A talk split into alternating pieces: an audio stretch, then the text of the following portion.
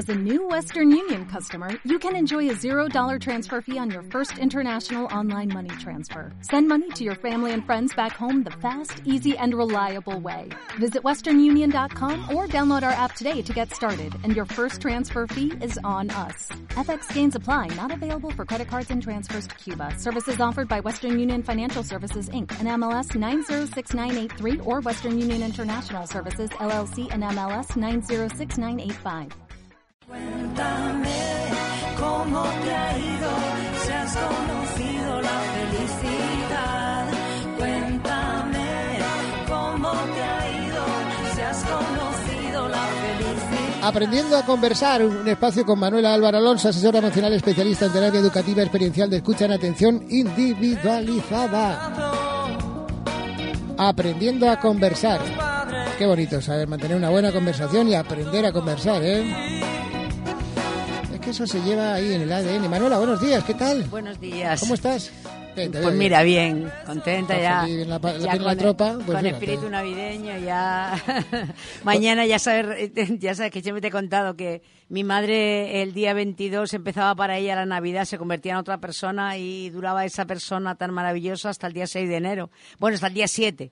El día 7 ya se levantaba la, la que era normalmente, ¿no? Así que mañana empieza la lotería, pues para mí ya mañana empieza la Navidad y, y ya empiezan a llegar a llegar mi gente a mi casa, así que ya estoy O sea, ya, que llegan mañana con la lotería. ya estoy feliz. No, no, bien, llegan el 24. Ah, justito el 24. Sí, el 24. Mi, eh, mi hermano llega el 24 y los demás llegan el 25.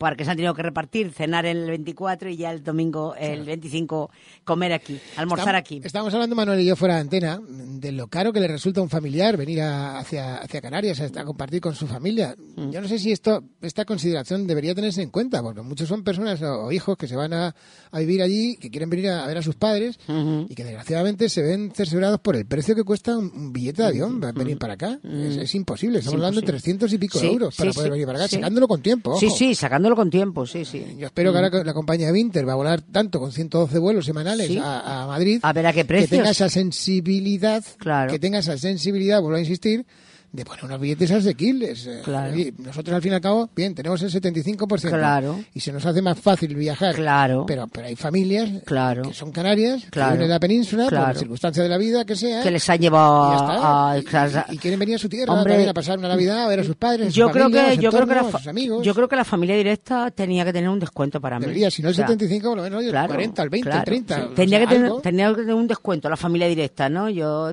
toda mi familia ha estado siempre en Madrid y, y ha sido siempre carísimo eh, en, en todos los momentos, porque ahora es muy caro, pero cu- cuando yo vi- vine a vivir aquí hace 45 años era igual de caro o más caro comparando con lo que se ganaba y o sea nunca fue fácil venir venir venir a verme a mí que mi familia viniera a verme a mí nunca fue fácil. Tuvieron que hacer siempre un grandísimo esfuerzo y muchas veces pues ayudar yo un poco en los billetes porque y es sigue- imposible. imposible y, Sí, sí. y esta- Nosotros hicimos un encuentro de hermanos hace un año y pico. Claro. Y la verdad que llevamos hablando de él años y años y años para- Claro. para, para venir aquí. porque, oye, Claro. aquí tengo mis padres enterrados, mi Claro, madre, mi padre, oye, quieren venir aquí. Claro, que es imposible. claro. Es que lo que te cuesta solo el pasaje, te Sí. pagas uno- un hotel una semana completa en Península. Sí. Y es que eso es algo que tenemos que tener, o tienen que tener claro. Sí, no la sé. capacidad de poder eh, dejar a la familia que tenga unas mm, familiares directos, que tengan una compensación económica Ujú. para poder viajar. Sí, yo te- creo más. que tendría que salir en vez de la Consejería de Turismo, que no tiene nada que ver con el turismo, pues de la Consejería de, de Servicios Sociales, ¿no? Un- un- mejorar la esa mejorar esa está- esa está tan saturada ahora mismo, de verdad, que, que, que, que no sé. No sé si el precio que están poniendo ahora por inmigrantes, 20.000 euros por, Sí. por inmigrantes, eh, que está Fíjate poniendo que para hay- el país que los acoja. que- están hay- mercadeando con dinero. hay padres mayores que ya no pueden volar y hijos que están en la península que, no pueden, sus que hijos. no pueden La, venir. la suerte de las nuevas tecnologías, Sí. que lo pueden ver cuanto menos en un teléfono o un sí, ordenador. eso sí, eso sí, eso sí, pero hay hijos que, Pero que no se es pueden despedir de sus padres. Exactamente, que Sí, no pueden venir a verlos, ya los, los, los, los padres ya no, no- ya no tienen ya no ya no tienen condiciones para volar y no pueden venir y yo digo, es que tendría que haber un organismo que cubriera eso. Claro. No sé si una ONG o quien fuera, ¿no? Pero debía de haber alguna cobertura social para, Igual que cuando para viene una, permitirlo. una persona, porque tiene que venir, pues ha muerto un familiar, Claro. una causa grave, Claro. y tiene que desplazarse, que saca el billete de ahora para después. Claro, sí. tener una consideración también. sí. Es que es un, Yo creo que del- sí. del, del dolor que lleva con ese fallecimiento de esa persona de ser querido, o esa situación de emergencia que tiene ese ser querido, encima encontrarse con, con el palo que le pegan de- a la hora. sí. En fin. Hoy nos, ah, Manuel nos propone transformar la mirada hacia los adolescentes. Tenemos que transformar la mirada hacia los adolescentes, Manuela. Miramos a adolescentes de una forma muy... lo único que podemos hacer es cambiar la mirada, porque ya sabes que eh, lo que está fuera de nosotros es una foto fija. Ya. Nada va a cambiar. Lo único que podemos cambiar, transformar en la mirada para podernos relacionar con ellos de otra manera, porque si no, las cosas se van a seguir complicando como estamos viendo, ¿no? Y se van a seguir recrudeciendo, porque con la mirada que los adultos tienen de los adolescentes, eh, no, no, no, no se puede tener, no, no es posible tener una relación humana, una relación afectiva, es que es imposible, es como, es como si, no sé, como si tú vas a hacer un, un cocido madrileño y le pones azúcar, ¿no? Pues es imposible que el cocido esté bueno. Pues es una cosa, para mí, parecida. O sea, con la mirada, con la percepción que tienen los adultos de los adolescentes, con la percepción que tienen los padres de los adolescentes, con la percepción que tienen los abuelos de los adolescentes, con la percepción que tienen los educadores de los adolescentes, no va a mejorar nada la relación, nada. Cada vez, como ya se está viendo, va a ir en la misma dirección, recrudeciéndose cada día más. Porque el origen de todo está en la percepción, en la mirada, ¿no? Cómo miramos a los adolescentes, cómo los percibimos a los adolescentes, desde dónde nos relacionamos con ellos después desde la mirada que tenemos, que yo por lo menos, como siempre digo, cuando yo era joven, los adultos decían juventud divino tesoro, éramos bien mirados, teníamos, éramos muy valorados, ¿no? Porque la juventud era lo más grande que, que y no, no sentimos nunca que, que, que, se- éramos para los mayores un estorbo. Y ahora sí, ahora los adolescentes mm, lo sienten bastante generalizado el sentir de que somos un estorbo, ¿no? Encima de que si ya se les plantea un futuro que, como los padres lo ven tan negro, pues, pues vosotros lo transmiten a los hijos, que el futuro nunca es negro, simplemente porque el futuro nunca es negro. Ahora, como tú lo percibes, es otra cosa, ¿no? Porque el futuro está por llegar, nunca puede ser negro, eso es imposible. Pero están, están respirando la percepción que tienen los padres, ¿no? ¿Qué le espera a mis hijos, ¿no? O qué le espera a mis nietos. A mí cuando alguien me dice, ¿pero qué le espera a mis nietos? Digo, ¿cómo que le espera a mis nietos? Yo no pienso que mis nietos vayan a tener una vida peor que la mía, pero vamos, pero, ni- pero ni por asomo. Digo, yo no sé por qué tú piensas eso. Pero bueno, y como todo depende de la percepción, pues lógicamente de ahí ya es como si fuera la, la hebra, ¿no? La hebra sale de ahí, ¿no? Yo no tengo una percepción de que vayan a tener una vida, tendrán una vida diferente como la tuve yo de mis padres, como mis padres lo tuvieron de los suyos, simplemente por la propia evolución, pero no que vaya a ser que esto va a ser el fin del mundo y que, bueno, que, que, que les vamos a dejar a nuestros hijos y a nuestros nietos. Que no se acabe el mundo, que Yo quedado creo- gente para darle vida. Eh, claro, yo creo que lo que se, que se, que lo que se van a encontrar siempre va a ser a mejor porque, porque siempre vamos a mejor. Eh, La, la, eh, la civilización nunca ha ido a peor, nunca ha ido a peor. Ha tenido épocas críticas, pero nunca ha ido a peor. Siempre, siempre que ha tenido una época crítica es para florecer después mejor que antes, ¿no? Como, como, como pasa ahora, ¿no? Llegó el COVID y nos, nos, nos pegó un zambombazo. Se crearon muchísimos recursos que no había, que se han quedado para siempre con nosotros, ¿no? El COVID ya se ha ido, pero todo lo que cada uno desarrolló a nivel instituciones, a nivel gobierno, a nivel personal, todo eso se ha quedado en las personas, ¿no? O sea que, que creo que, que si queremos que algo mejore, como siempre digo, para poderte morir tranquilo, yo siempre le digo a los padres, mira, yo no sé qué es lo que tú estás esperando, pero yo creo que lo que tú quieres es poderte morir tranquilo, ¿verdad? Que poder decirle adiós a tus hijos tranquilo, sabiendo, digo, dice, pues sí, la verdad que en el fondo eso es lo que quiero. Digo, pues no te puede, ahora mismo sientes que ni, ni morir te puedas poder a morir tranquilo por la percepción que has hecho de que haces de ellos y por la relación que tienes establecida, ¿no?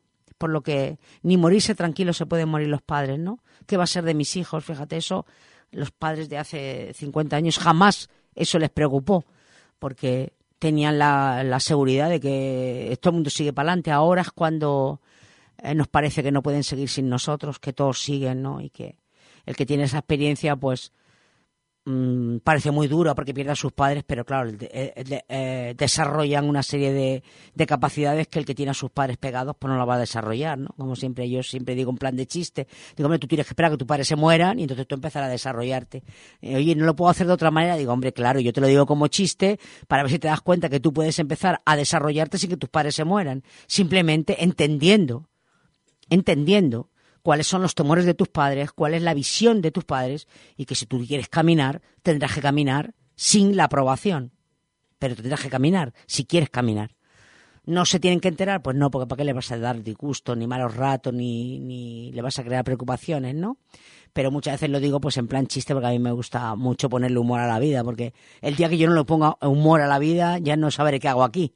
Mal asunto. ¿eh? mal asunto. Así que yo siempre soy capaz de poner siempre un, no sé, una, un- una forma diferente de ver algo para que cause humor, porque el humor me conecta con mi cerebro humano, con el cerebro de la creatividad y el y el, el, el- el no humor, el quedarme en la frustración, me conecta con el cerebro animal que ya sabemos cuál es su finalidad. El cerebro, el cerebro animal siempre eh, va buscando el exterminio, ¿no? Morir o matar, siempre. El otro es el que se abre infinitas posibilidades, el cerebro humano propiamente dicho, ¿no? Entonces por eso le pongo humor para no para no desconectarme de que todo por muy malo que parezca se le puede ver con los ojos del amor y ver que todo va a traer algo bueno cuando lo transitemos y que, y que nunca va a ser nada mm, malo porque nada resta en esta vida, todo suma, ¿no? Aunque a veces lo que sume pues haya que transitarlo y transitarlo no sea fácil, pero cuando ya se acaba el, eh, el tránsito y ya llegas al otro lado, de- a la otra, a la otra orilla del río, ¿no? Pues ya te das cuenta de lo que, de lo que has desarrollado, ¿no? Así que por eso mm, hoy quería hablar de transformar, transformar la mirada hacia los adolescentes, porque ahora llegan las navidades y parece ser que a la mayoría de los adultos no les parece bien nada de lo que hacen los adolescentes. Esta es la crudísima realidad, aunque a veces a los adultos no les parezca que es para tanto. Pero cuando hablamos a dos, tranquilo, en, en, intimidad, me dicen, Manuela, realmente eso es así. Dicen, no me gusta, pero es así. Bueno, si no te gusta y es así, pues lo más que puedes hacer es que te deje de no gustar, para por lo menos no pelear contra lo que no puedes cambiar, ¿no?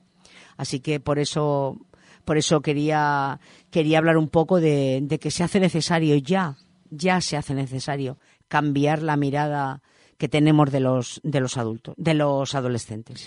Tener un libro no significa saber leer y tener un hijo no significa saber educarlo. A leer hay que aprender y a educar también. No venimos con esos aprendizajes por el, ADN y por eso no lo podemos hacer eh, por instinto, porque educar en este momento evolutivo no es adiestrar a tu hijo para que se porte bien, sino es promover su desarrollo, su autonomía y su espíritu crítico para que no busque autoridades a quien obedecer, sino que siga su propia intuición, siempre su voz interior. Esto es ahora mismo, interior. esto es ahora mismo lo que, lo que, la finalidad de la educación, ¿no? Cuando los padres yo les explico esto, me dicen, exactamente Manuela es lo que yo quiero. Digo, ya, pero ¿qué es lo que haces? Claro, pero llevar a la práctica. No, dice que, dice- digo, pero ¿qué es lo que haces? Dice que ¿qué es lo que hago? Te lo voy a decir a ti porque sé que no me oye nadie y que a ti te lo puedo decir. Adiestrar, intentar adiestrar a mis hijos como si fueran animales. Digo, pues ya está, lo más importante es que te des cuenta que tú haces eso porque es lo que sabes hacer, porque es lo que te enseñaron a hacer. Y lo más importante es que tú te des cuenta, y como tú estás intentando adiestrar a tu hijo, gracias a la propia evolución, ya no hay ningún hijo que pueda ser adiestrado. Algunos en la infancia sí, unos con premios y castigos y otros ejerciendo mucha violencia, pero en la adolescencia se da la vuelta. Y si tú has conseguido adiestrar a tu hijo, tu hijo ha hecho el curso para adiestrarte a ti, vamos, tiene un máster. Y entonces te pone a sus órdenes en cuanto llega la adolescencia. Y entonces te adiestra a ti. Y te dice lo que tienes que hacer tú en cada momento. Pero no queremos, Manuela, l- los padres, que, nuestro hijo sea un poco como somos nosotros. Es el patrón que tenemos nosotros y, y es el que tenemos que intentar que siga él. Porque creemos que es lo correcto, ojo. Pero es que siempre, correcto es el todo. del amor. Es que correcto es todo, por supuesto, en nombre del amor, pero es que correcto es todo. Es que ahora mismo ya estamos en la inclusión, estamos en la diversidad. Pero ¿y entonces por qué creemos que sigue siendo correcto lo mío? Correcto es todo. Porque ahora ya todo es correcto. Ahora cada uno, cada cosa tiene unas consecuencias y vamos rodando, vamos viendo con lo que nos quedamos, con lo que soltamos, pero correcto ahora mismo es todo. Entonces, hay tantas formas de vida como personas y lo único que tú puedes decirle a tu hijo es que mira, eso te puede llevar a esto, simplemente una información, pero que si lo tiene que experimentar, lo experimentará, lo descubrirá y si no es así, dice, pues mira papá, no me pasó eso, pues mira qué bien, te ha pasado otra cosa, ya lo has experimentado, no pasa nada, ¿no? Ya. La adolescencia es un es un nuevo nacimiento y cuando nacemos salimos ah, del seno materno al familiar y en este segundo nacimiento salimos del seno familiar al social, siguiendo el modelo transmitido por los progenitores. Por esto es necesario que los padres transformen muchas percepciones para ofrecer al adolescente las mejores condiciones para llevar a cabo este segundo nacimiento de forma segura y eficaz, creando vínculos afectivos sanos con sus progenitores, que durarán toda una vida. Esto es lo que pasa.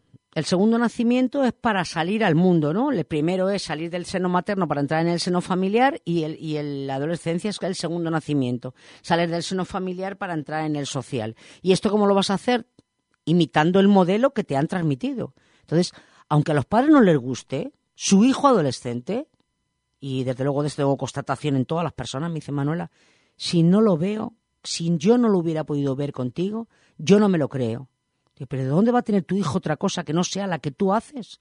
¿De dónde va a tener tu hijo la percepción de algo que no sea la que tú tienes? Si vienes sin ella y la copia de ti, ¿cómo va a ser? Ahora, que tú luego en las mañas, en lo que se ve para afuera, puedas haber a lo mejor maquillado algo tal, pero la, la percepción la tiene, la tiene de ti, no, no, no hay otra, otra manera, ¿no? ¿Y qué hace? Que los vínculos de los adolescentes sean muy frágiles los que tienen con los progenitores. Muy frágiles. No valen un duro. Si tu padre te quiere mucho mientras le parezcas bien. Y como no le vas a parecer bien, si ahora le parece bien al cuarto de hora ya vas a hacer algo que no, pues entonces no son vínculos mm, seguros ni eficaces, son frágiles. Entonces, bueno, mi padre y mi madre, pues estente mientras cobro, Manuela. A mí me lo dicen, que yo no puedo hablar con mi madre ni con mi padre. Digo, ¿y qué vas a hacer si no puedes hablar con ellos? Porque ellos no pueden escucharte, porque tienen tantos temores que no pueden. Tendrás que buscar un abuelo, tendrás que buscar un tío, alguien de tu confianza. Alguien que no se haga problema porque tú le cuentes cómo ves el mundo, lo que has hecho, lo que no has hecho. Además, esto ya está recomendado. ¿eh? Yo hice una formación hace años de, mm, para trabajar en, mm, en la calle con jóvenes eh, mayores de edad, pero que no quieren estar en casa de los padres y, se gobiernan como ellos les da a entender, pues están en, en albergues. O, y mm, hay una figura que yo no sé si aquí en Canarias está, porque eso lo hice en un foro online y, mm, lo hice en un. en- en- era era, era en- en Asturias, era la donde se estaba llevando a cabo eso. Y, y entonces la- los jóvenes lo que les hacían es no obligarlos a ir a casa de sus padres, no obligarlos a ir a ningún sitio, sino mira, yo soy tu persona de referencia. Si la policía te detiene y te pregunta, domicilio, ¿con qué persona podemos poner contacto? Le das mi móvil. Porque tú tienes que tener una referencia de alguien. No tienes que volver a con tus padres si no te parece bien, no tienes que, pero tienes que tener una referencia. Y esas personas poco a poco iban ofreciendo a estos chicos, a estas chicas, un vínculo un vínculo fuerte, un vínculo sólido, un vínculo que no se va a romper por nada, que no te va a llamar la policía. Mira, acabamos de detener a Juanito y ahora que está Juanito, ¿qué hay lo que ha hecho ahora Juanito? Pues simplemente voy para allá donde están, vas para allá, le cuentas lo que ha pasado, ya está, no te va, ni se va a enfadar contigo, ni está frustrado contigo, simplemente una persona, una persona de referencia. ¿Eh? porque para todo no, son asuntos judiciales que tienes el que tienes el, el- abogado de oficio, ¿no? Hay cosas que no tienen que ver con los juzgados, pero que tienes que tener un referente, alguien, alguien. Y yo a las personas con las que he tenido la, la oportunidad de trabajar, siempre les he dicho, no tienes un tío que sea abierto, que puedas decirle, mira, yo tengo este problema con mi padre y con mi madre. Tú no podrías hacer esto un tío, un abuelo, pues un amigo de la familia, el padre de un amigo, alguien. Pero es que alguien tienes que tener. Y claro, si tú no puedes hablar con tus padres, ya has olido que es peor el remedio que la enfermedad. Pero tienes que buscar a alguien. ¿No? Y yo en eso, pues les facilito que ellos digan, yo creo que mi tío, si yo le contara, yo creo que le di, pues cuéntale. Dice, mira, yo quisiera hablar contigo, quedamos un día y yo te, porque yo tengo un problema. Y tú le cuentas lo que te está pasando que oye, tus padres no son malos, simplemente que por el, por el esquema que ellos tienen no pueden escuchar mm, cosas de las tuyas porque para ellos es una cosa que no tendría que ser o, es una cosa casi para que no, ten- no tendría que eh, que lo ven fatal, ¿no? Entonces no te lo pueden escuchar, pero alguien te lo podrá escuchar, ¿no? Y eso es lo que tratan. y eso yo con los abuelos también he trabajado mucho. Hay abuelos que han venido con alguna dificultad. Digo, tú puedes convertirte en la persona de confianza de tu nieto y que tu nieto o tu nieta sea capaz de entender que su padre o su madre no da para más. Y no da para más porque tú como abuelo o como abuela le diste lo que tenías. Y dice, yo, eso lo aprendió de mí, pero ahora yo que soy abuela me doy cuenta que eso no le conduce a nada, pero tu padre o tu madre, pero estoy yo, ¿no? Es como una responsabilidad, ¿no? Yo me veo que mi nieta, que uno de mis nietos me dice, "Mamá, es que yo, abuela, yo no puedo hablar de esto con, con mi madre, ¿no? Como yo sé- solo tengo hembras, yo no puedo hablar con mi madre. Digo, no lo tienes por qué hablar con tu madre, lo hablas conmigo.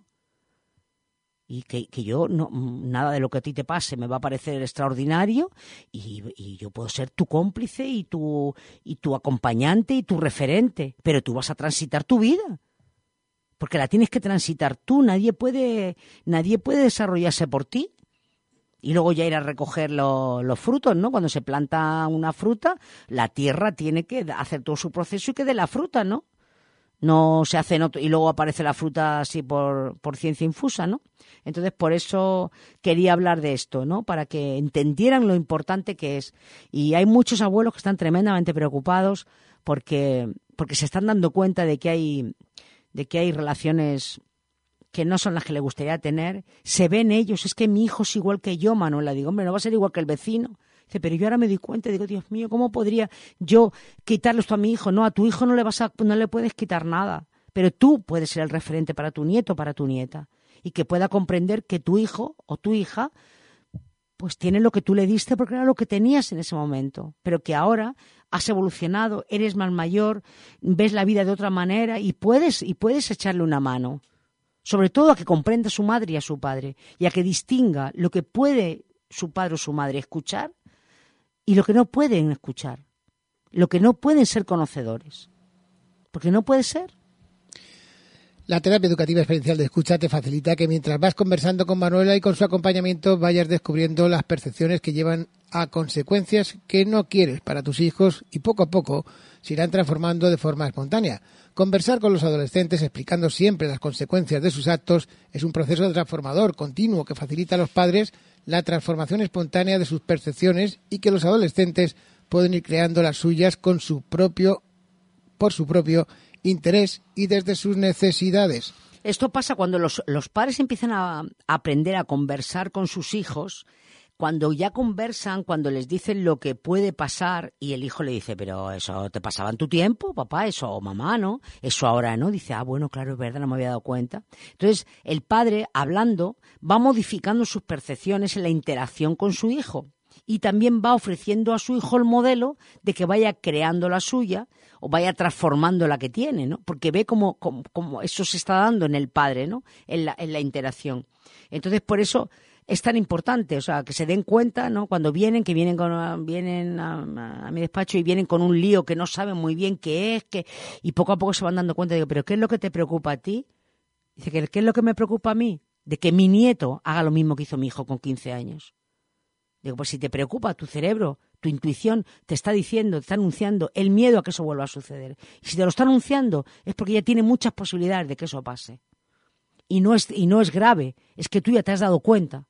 Y entonces ahora te has dado cuenta de lo que puede pasar, que tú ya lo estás, lo estás viendo venir.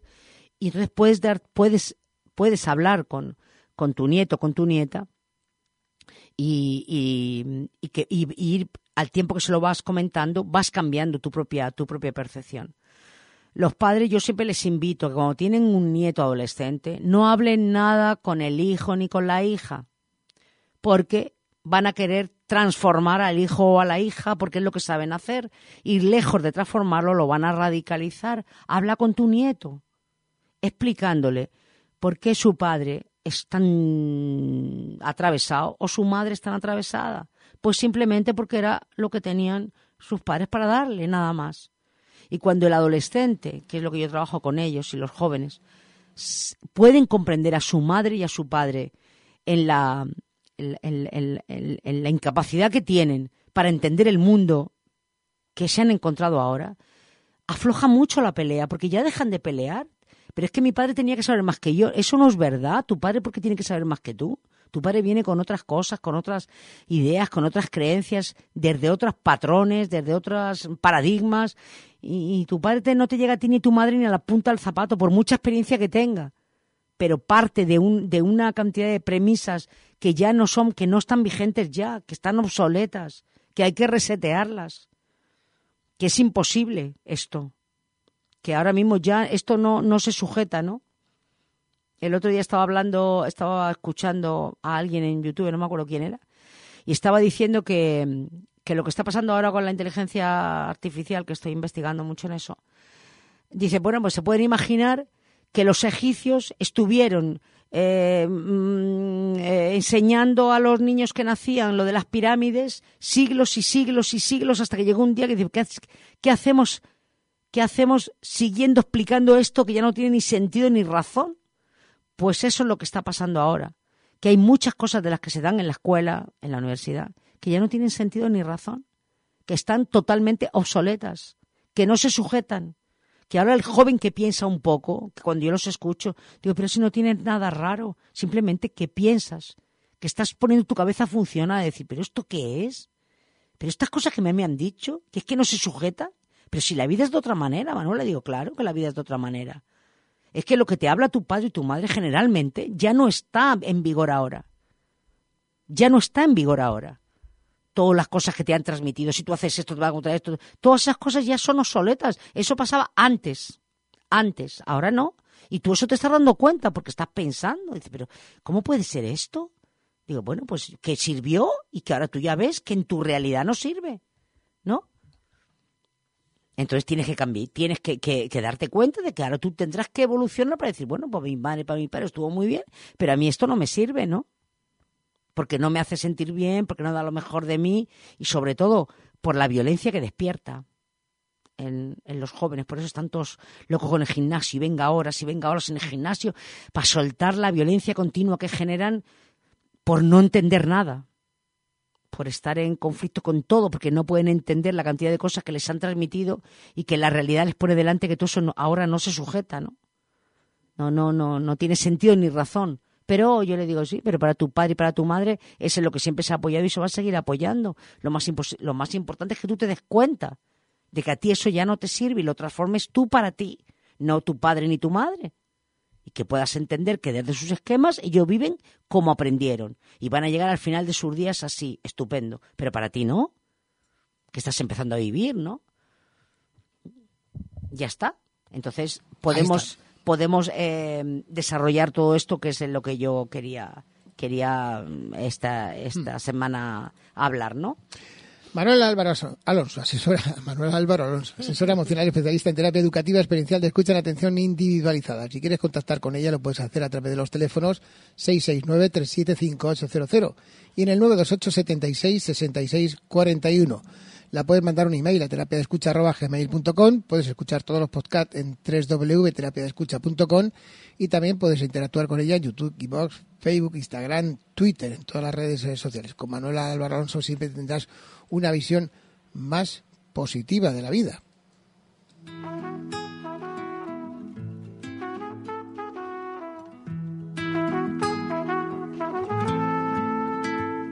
Quizás porque aquella noche lo supe desde el principio.